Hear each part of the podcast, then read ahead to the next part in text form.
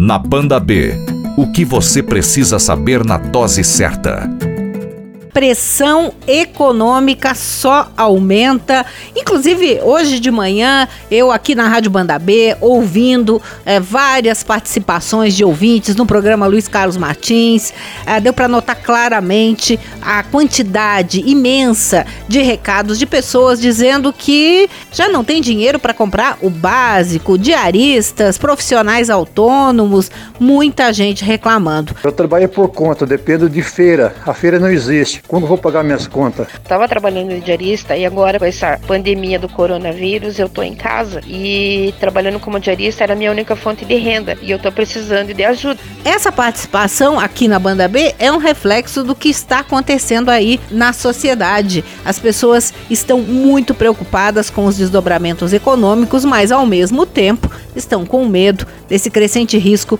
do coronavírus. Falando em economia, o Banco Central zerou hoje a expectativa de crescimento da economia para 2020. Em dezembro, a expectativa era de alta de 2,2% do PIB.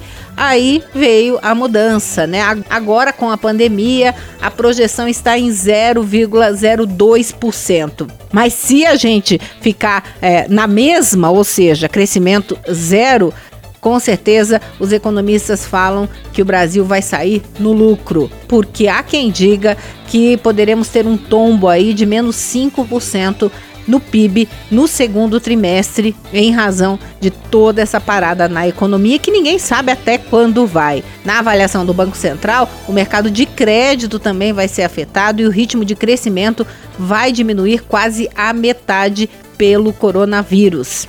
Se o número se confirmar, vai representar uma desaceleração em relação a 2019, quando o total de empréstimos cresceu 6,5%.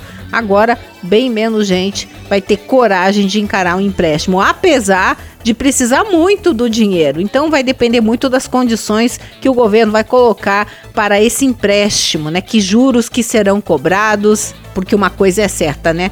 Todo empresário vai precisar de um apoio financeiro para conseguir ficar com as portas abertas. Na Panda B, o que você precisa saber na dose certa.